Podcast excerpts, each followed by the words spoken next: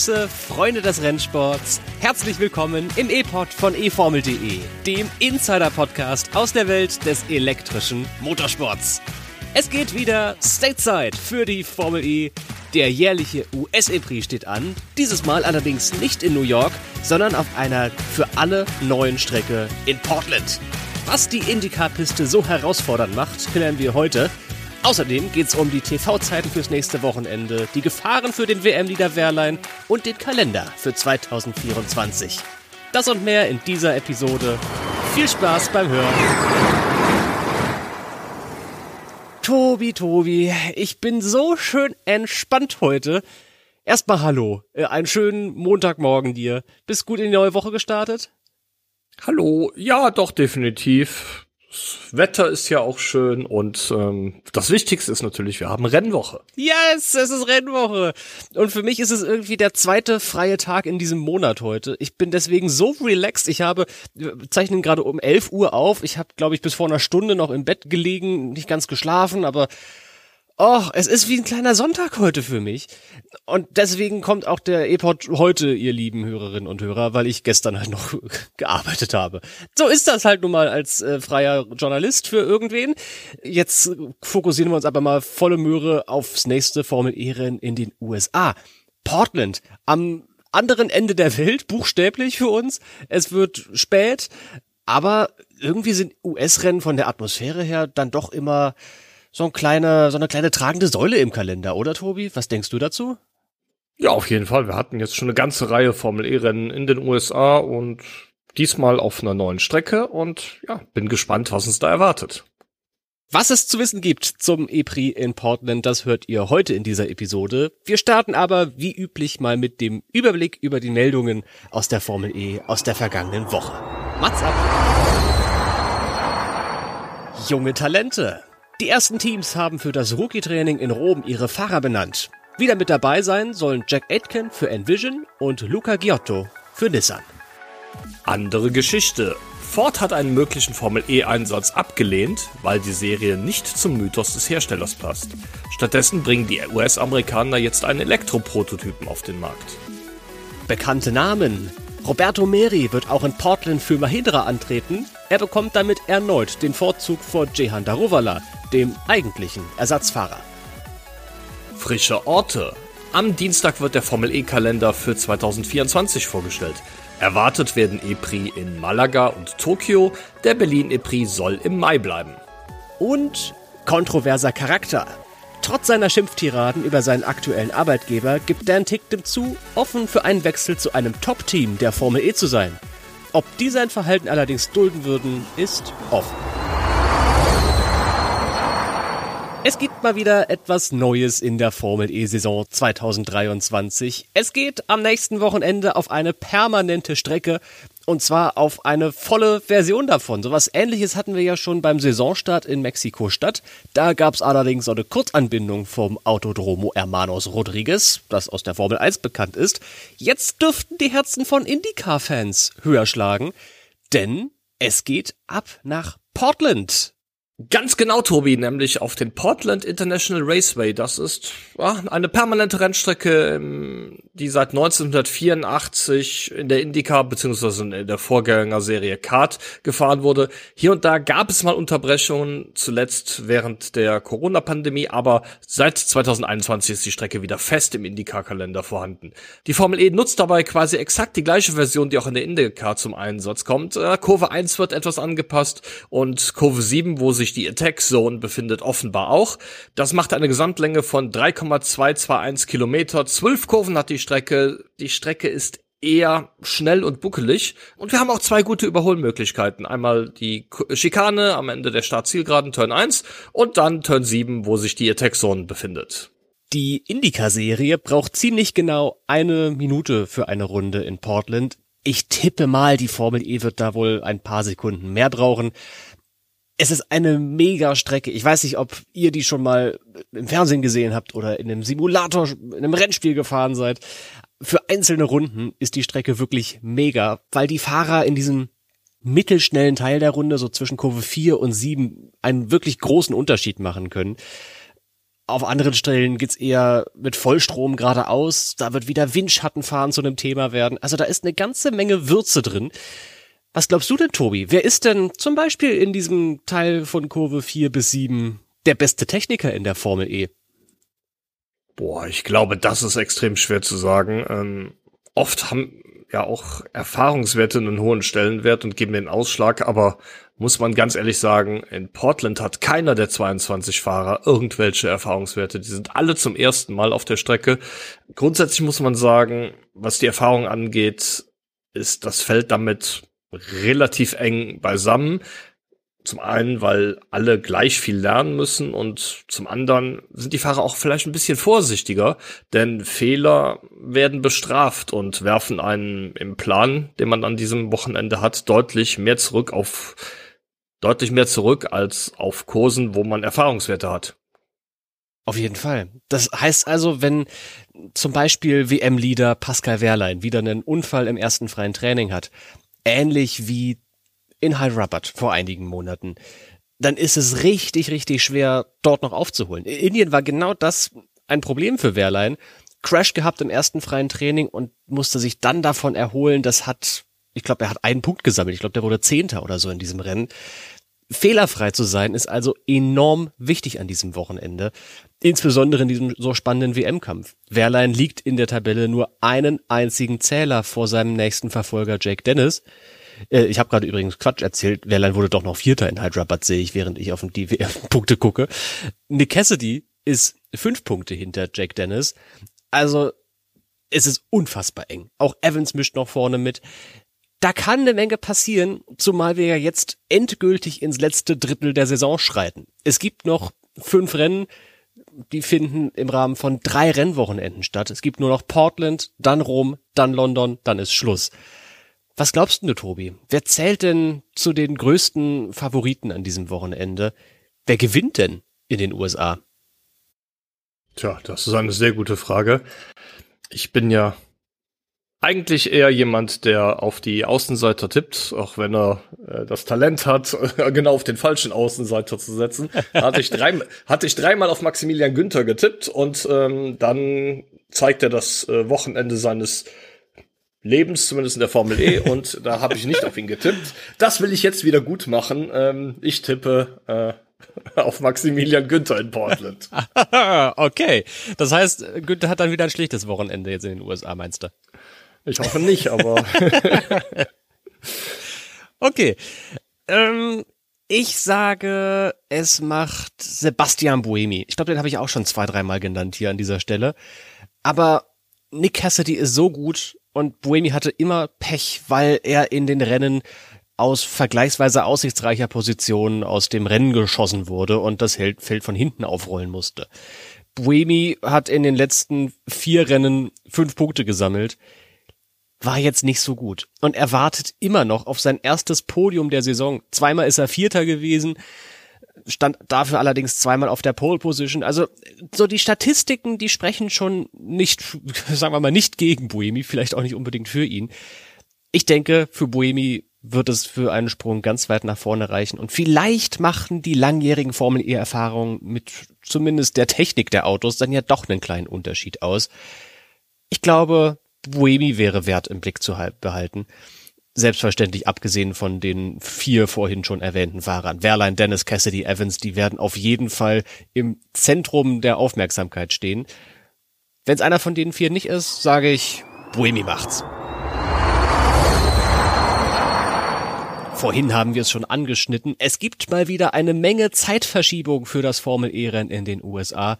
Dieses Mal allerdings in die andere Richtung als zuletzt beim wo waren wir letzte Mal? Jakarta, Jakarta war. also einmal nicht nach Hast Osten vergessen? geguckt, da habe ich schon vergessen. Ähm, nach Osten geguckt, äh, aus deutscher Perspektive, sondern ganz weit in den Westen. Tobi, du hast den Überblick über den Zeitplan. Wann gibt's denn jetzt Racing in Portland? Ja, da müssen wir uns mal wieder den Wecker stellen. Ähm, Samstagmorgen um zwei Uhr ist das erste freie Training. Das ist Freitagnachmittag Ortszeit. Mhm. Das wird schon ziemlich früh werden. Das zweite freie Training ist dann ja, für europäische Verhältnisse etwas angenehmer. Samstag 19.30 Uhr. Das Qualifying mit anschließender Duellphase beginnt um 21.40 Uhr am Samstag und Rennstart ist ja, zu einer sehr, sehr unchristlichen Uhrzeit morgens um 2.03 Uhr am Sonntagmorgen europäischer Zeit.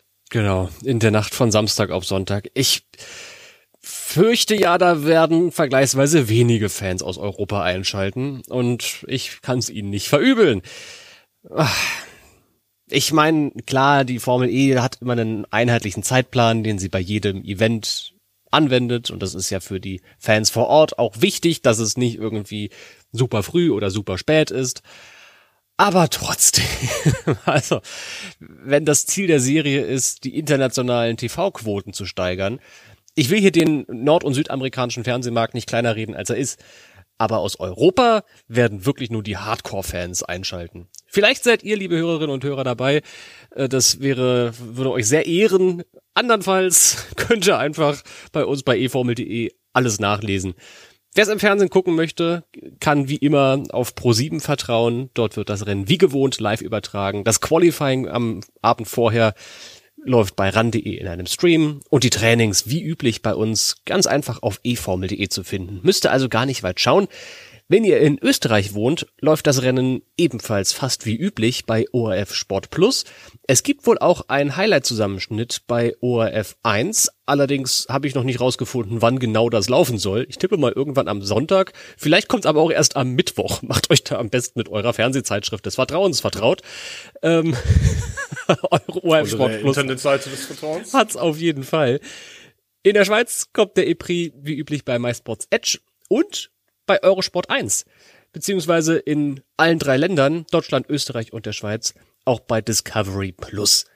Oder, und der Hinweis muss an dieser Stelle natürlich sein, jede Session im Hankook Formel E Live-Ticker bei uns bei eformel.de.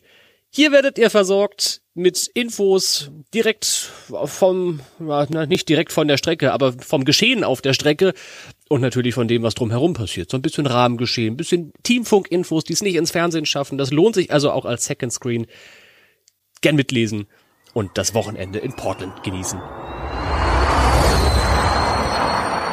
Wir wollen auch noch mal in dieser Folge über das, ich nenne es jetzt mal heißeste Paddock-Thema reden, wobei dieses Thema fairerweise eigentlich eher lauwarm ist.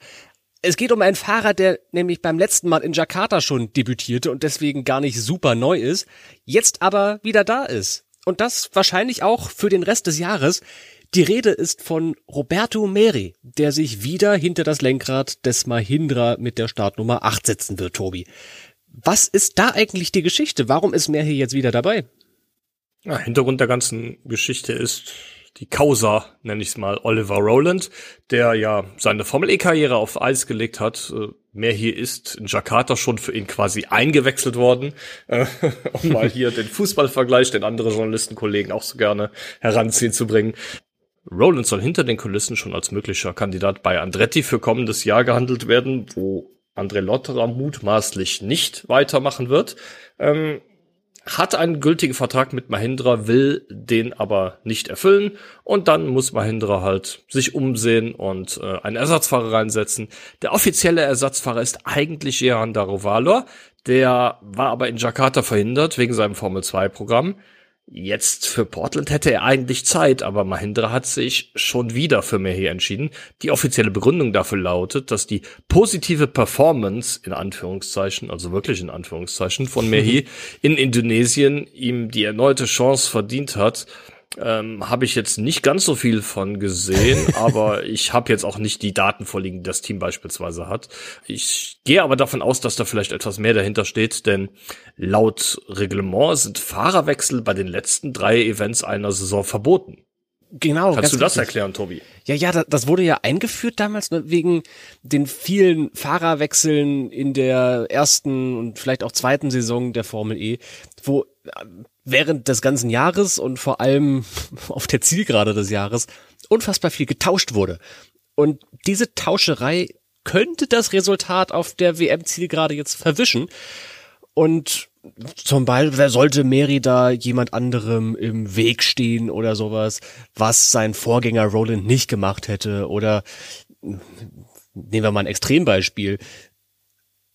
Porsche wechselt einen seiner zwei Fahrer aus, um irgendwie dafür zu sorgen, dass andere Fahrer verdrehte Chancen haben. Einfach noch, noch so ein Fossil, finde ich eigentlich im Regelwerk. Was jetzt vermutlich ja dieses Daruvala-Debüt verhindert, ne? Dieser, dieses Wechselverbot bei den letzten drei Veranstaltungen einer Saison. Genau, denn Daruvala ist beim Saisonfinale in London verhindert, weil die Formel 2 gleichzeitig im Rahmen der Formel 1 WM in Spa-Francorchamps fährt. Das heißt, Daruvala hätte zwar in Portland und Rom fahren können, aber Mahindra hätte dann für den letzten Doubleheader den Fahrer wieder wechseln müssen, was sie laut Reglement aber eigentlich nicht dürfen. Deshalb ist es denkbar, dass das Team deshalb gesagt hat, wir bleiben bei unserer Konstante, nämlich Mehi, und fahren die Saison so zu Ende. Für den Spanier ist das eine richtig gute Gelegenheit, sich weiter zu beweisen. Ja, Debüt war, wie schon angekündigt, ja, unerfolgreich, drücken wir es mal aus, ja, glanzlos und blieb punktlos. Wenn er sich tatsächlich Chancen ausrechnet, im Jahr 2024 ein Stammcockpit zu bekommen, dann muss da aber ein bisschen mehr kommen der hat vor allem so lange drauf gewartet, bis er mal in die Formel E aufrücken kann. Ne? Ich kann mich dran erinnern, der hat, glaube ich, 2016 schon mal gesagt, ich finde die Formel E ist interessant. Und 2017 hat er gesagt, ich beginne jetzt mit meiner Vorbereitung auf einen Stammplatz in der Formel E. Und das hat nie geklappt. Und jetzt hat's mal geklappt und dann kam so ein Ergebnis wie in Jakarta.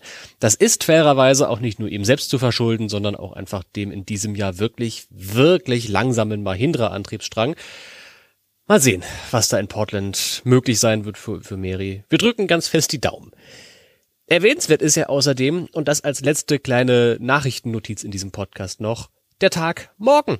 Da ist nämlich wieder das nächste Treffen des FIA Weltmotorsportrats und wir rechnen fest damit, dass in diesem Rahmen auch der Kalender für 2024 bekannt gegeben wird. Wir haben heute bewusst nicht allzu viel über die Möglichkeiten da diskutiert, denn morgen findet ihr da Konkretes auf eFormel.de, nachdem dieser E-Pod äh, hinausgesendet wurde in den Äther. Es stehen so Namen wie Tokio und Malaga im Raum. Ebenso wie der Berlin E-Prix, der soll im Kalender bleiben, laut unseren Informationen. Gegen Mitte Mai dürfte das Rennen im nächsten Jahr sein. Wie gesagt, morgen bekommt ihr mehr und irgendwann danach auch unseren Senf dazu, bald nochmal hier im E-Pod. Apropos Senf, bist du eigentlich Senftyp, Ketchup-Typ oder Mayo-Typ, Tobi? Das kommt drauf an, worum es geht. Stimmt, guter Einwand. Bei Mayo würde man bei Bratwürsten wahrscheinlich eher weniger machen, ne? Absolut. Wobei habe ich auch mal gemacht. Äh, das war keine glorreiche Geschichte. Äh, es war irgendwann zu Fastnachtszeiten, Karnevalszeiten. Äh, Erzähle ich wann anders. Vielleicht, wenn wir irgendwann Premium-Content hier anbieten im E-Pod. Ähm, also Bratwurst, Senf oder dann Ketchup? Ketchup. Okay. Tobis Teleskop oder kein Tobis Teleskop? Tobis Teleskop. Tobis Teleskop. Einverstanden. Dann leg mal los mit deiner Rubrik. Die E-Pod-Serie mit den besten Nebengeschichten aus der Formel E.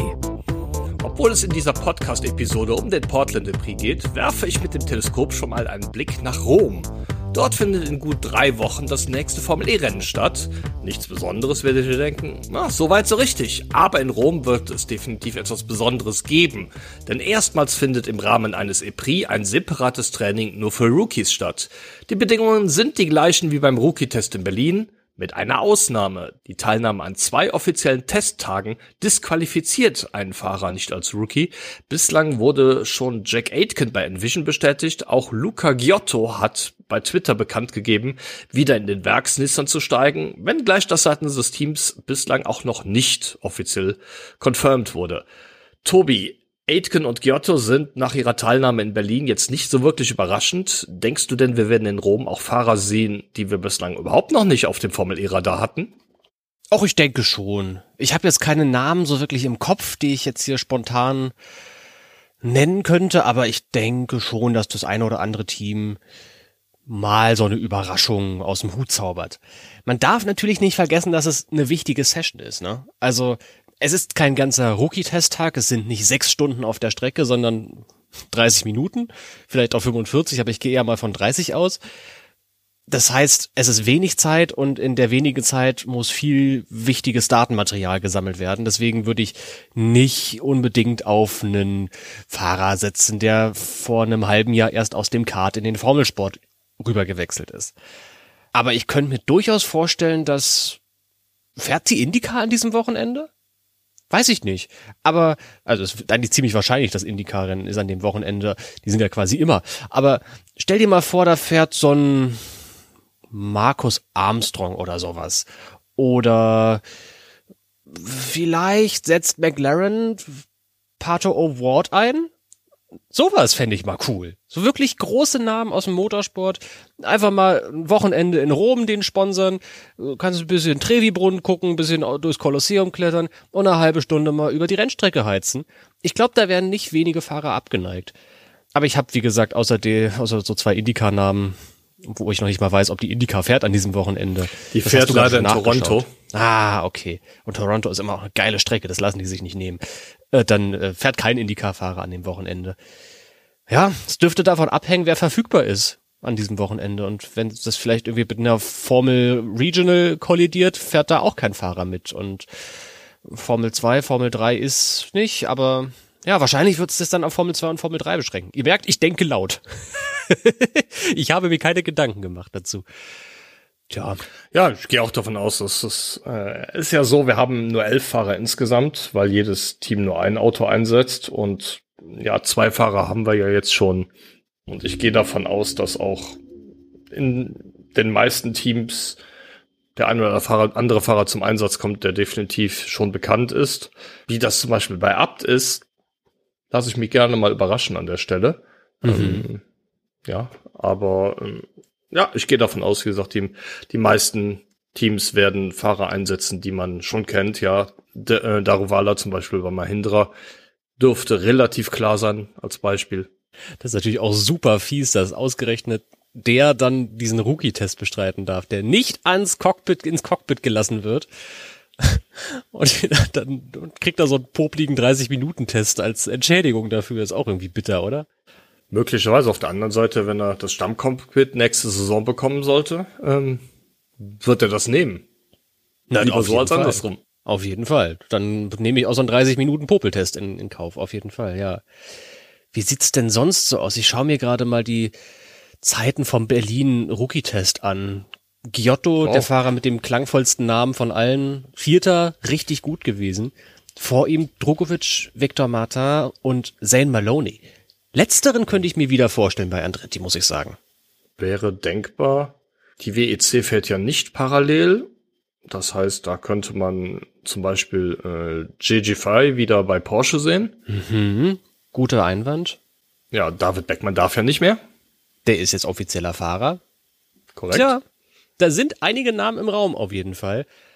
Wir halten euch in so einem kleinen News-Ticker auf eformel.de dazu selbstverständlich auch auf dem Laufenden. Da werden wir dafür sorgen, dass der Artikel immer, wenn irgendwie was Neues passiert, relativ weit hochgezogen wird auf die Seite. Keine Sorge, da gibt's äh, als als Ticker ähm, zusammengefasst, wer da so ins Lenkrad greifen wird beim Rookie-Testing. Und zum Ende dieser Vorschau-Episode spielen wir selbstverständlich noch eine ganz schnelle Runde Grid Dummies Formel E Quiz, Tobi. Da geht's darum, dass wir Fragen beantworten, mit Wissen zur Formel E und uns so ein bisschen auch mal faktisch einstimmen auf so ein Formel E Wochenende. Jetzt in Portland, du legst los, Fragerunde 1, feuerfrei. Tobi, meine erste Frage dreht sich um die USA und genauer gesagt um einen US-amerikanischen Hersteller. Ford hat der Formel E in der vergangenen Woche ja eine erneute Absage gesendet. Anstelle in einer Einheitsformel wollen die US-Amerikaner lieber mit ihren Elektroprototypen Erfahrungen sammeln, da sie dort kein enges Regelkorsett haben. Einer dieser Prototypen, ein umgebauter Ford Transit mit dem Namen Superfan 4, wird am kommenden Sonntag beim legendären Pikes Peak Hill Climb antreten. Hm. Weißt du denn, wie viel Leistung der Fahrer Romain Dumas dabei zur Verfügung hat? Ich finde so geil, dass es wieder Romain Dumas ist, der einfach so das Versuchskaninchen für alle Elektroprojekte bei Pikes Peak ist. der muss einfach, der will glaube ich gar nicht, der wird einfach immer nur gezwungen, sich in Elektroautos zu setzen und den Berg hochzuheizen. Ja, ich glaube, der will das auch schon. ähm, ich habe aber keine Ahnung. Ich könnte mir vorstellen, dass es wieder so eine absurde Zahl ist. Sagen wir mal, das sind gute 500 kW. Ich sehe jetzt gerade nur auf eFormel.de, ich habe die Seite noch offen von meiner Recherche zu Pascal Wehrleins Hydrabat-Ergebnis, sehe ich gerade das Foto von diesem Ford. Ich glaube, der hat absurd viel Leistung. Der sieht richtig, der sieht nicht so aus, als hätte der so viel, aber ich sag mal 500 kW sind es schon. Das ist nah dran, fast. Hm? Tatsächlich hat der Wagen ähm, 2000 PS oder umgerechnet 1471 kW. Was? Bitte was? Das ist ja. ein Ford Transit, Alter. Ja, tatsächlich. Der darf nicht. Wie viel? 1500? 1471 kW. Alter! Alter! Okay, ich nehme alles, was ich über Roman Dumas gesagt habe, zurück. Der will auf jeden Fall in diesem Auto sitzen. Wow! Ich weiß nicht, ich habe das, ich hab das Auto auf einem Video in, äh, in Goodwood schon fahren sehen. Ich weiß aber nicht, ob da Romain Dumas auch am Steuer saß. Das sah auf jeden Fall beeindruckend aus, wie das Ding anschiebt. Ja, das hatte, ich, das hatte ich nämlich im Kopf. Ich wusste nicht, ob das dasselbe Fahrzeug war. In Goodwood habe ich es nämlich auch vor Augen gehabt, aber die 1470 kW, die hatte ich nicht auf dem Schirm. Wahnsinn. Okay, da gibt's auf keinen Fall einen Punkt für. Dann hast du die Gelegenheit, jetzt vorwegzuziehen mit einer Frage zu Maximilian Günther. Zumindest in Teilen. Der steht nach seinem Sieg beim vergangenen Wochenende in Jakarta auf Position 7 in der WM, hat stolze 70 Punkte gesammelt, weitaus mehr als sein Teamkollege Edo Mortara. Wo steht Mortara eigentlich momentan in der Weltmeisterschaft? Ich glaube, Maserati hat 87 Punkte, damit einen mehr als McLaren. Wenn Günther 70 hat, müsste Mortara demzufolge 17 haben. So, jetzt überlege ich gerade, ich glaube, Dan Ticktem hat 18 Punkte und liegt demzufolge wohl direkt vor ihm. Genau wie Lukas Di Grassi übrigens. Aber du merkst, ich will Zeit schinden, weil ich nicht weiß, welche Position in der Gesamtwertung das ist. Gehen wir mal rückwärts. 22 Stammfahrer gibt es. Die beiden, die beiden Abtfahrer haben weniger. Die sind auf 21 und 22. Sette Kamara hat auch weniger. Der ist auf 20. Ich glaube, Roland hat auch weniger gesammelt. Der müsste auf 19 sein. Und dann müsste schon Motara von hinten kommen. Also äh, 17 Punkte, Platz 18. Wahnsinn, Tobi. Wahnsinn! also mit Zahlenfragen kann man dich wirklich nicht aus der Reserve locken. Alles richtig. 17 Zähler, Platz 18, direkt hinter Tictim und die Grasse, die beide ebenfalls 18 Punkte haben. Genau wie du gesagt hast. Das ist Wahnsinn. Uh, Eigentlich kriegst Glück du dafür zwei Punkte. Alter, Alter. Glück gehabt. Gut, dann Runde zwei. Ähm, ja, Tobi, meine zweite Frage dreht sich um die USA. Überraschung. Mhm. Schon wieder. Diesmal allerdings um die Formel E in den USA, die dort 13 Rennen bislang ausgetragen hat. Sam Bird hat bei 12 dieser 13 Rennen Punkte mitgenommen. Weißt du denn, welches das einzige Rennen war, bei dem der heute Jaguar-Pilot ohne Zähler in den USA blieb? Oha. Du hast aber schwere Fragen heute. Ich tippe mal, wir müssen weit zurückgehen dafür. Der hat einige Male in New York gewonnen, aber es gab ja nicht nur New York-Rennen. Und ich könnte mir vorstellen, dass es in Saison 1 Long Beach oder Miami sind. Vielleicht ist er mal auch in New York ausgefallen natürlich. Das ist ja so eine, so eine statistische Rechnung eigentlich. Also es gibt viele Rennen in New York und deswegen auch viele Gelegenheiten, um da keine Punkte zu sammeln. Und andererseits ist es nicht statistisch, weil es gibt viele Rennen, da kann man auch viele. Das ist egal, wo sie sind, die vielen Rennen. ah, ich habe keine Ahnung. Ich werfe eine Münze zwischen. Habe ich eine Münze hier irgendwo? Ich habe ein Deck Udo Flip. Ein Kartendeck Udo Flip. Äh, wenn es oben landet, sage ich Miami. Wenn es unten landet, ist es Long Beach oder es ist Long Beach. Du so, es ist New York. Punkt für dich. Wirklich? es, ist, es, ist, es ist tatsächlich Long Beach 2015. Da ist Bird in der Anfangsphase mit Sebastian Buemi kollidiert. Die Radaufhängung an seinem Auto ging zu Bruch. Er hat ins zweite Fahrzeug gewechselt und wollte die schnellste Runde fahren. Die wurde ihm aber ganz kurz vor Schluss von Nico Prost weggeschnappt, der wegen einer Durchfahrtsstrafe ebenfalls aus den Punkterängen zurückgefallen war. Und das war tatsächlich das einzige Mal, dass Sam Bird ohne Punkte in den USA blieb. Bei jedem New York-Rennen hat er mindestens einen Zeller mitgenommen. Verrückt. Witzige Geschichte. Ich habe gerade ein Foto davon gemacht, dass ihr mir wirklich glaubt, dass dieses UNO-Flip-Kartendeck äh, so gelandet ist, wie es ist. Auch witzig, dass ich es geflippt habe, fällt mir gerade auf. Okay, äh, den Punkt nehme ich gerne mit, eins zu eins, aber deine Gelegenheit wegzuziehen kommt sofort mit dieser Frage. Ganz schnell, ganz kurz. Ich glaube, du hast den Artikel mit der Lösung sogar geschrieben.